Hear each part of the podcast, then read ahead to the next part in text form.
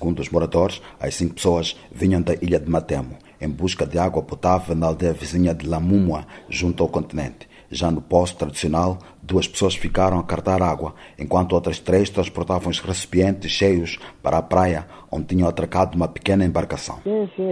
Epa, foram decolados aí duas pessoas, onde os cinco, treze fizeram-se de transporte, né? Tiravam da fontenária para lá na praia. Os doze estavam aqui. Então esses que estavam aqui na fontenária logo foram levados. Mortalmente. Disse a voz da América Ismael Hassani, o morador de Macomia, citando um sobrinho que sobreviveu ao ataque. Treze fugiram. E aonde eu não tiro conclusão, porque fala-se de Mucosa se desistir, esse homem da Sadek agora de mama Mucosa, deve ser perto. Lá Sadek uma força.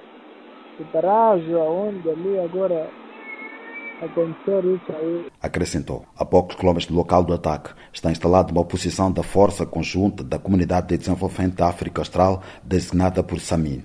Um outro morador de Macomia, Alfredo Moandini, disse que se surpreendeu com o um novo ataque naquela área devido à presença das forças estrangeiras em zonas próximas da aldeia Lumuma, como Mucojo e Quitirajo. Nesse lugar, na verdade, tem um poço grande, onde as pessoas recorrem para se abastecer com água não salubre. E foi aí mesmo que foram encontrados pelos terroristas e decapitadas essas pessoas frisou. As autoridades moçambicanas ainda não reagiram a esse incidente. Pequenas bolsas de resistência do grupo de terrorista localmente conhecido por Al-Shabaab já haviam sido reportadas em setembro com ataques a aldeias de Moeda e Kisanga que deixaram mortos e destruição por fogo de várias palhotas.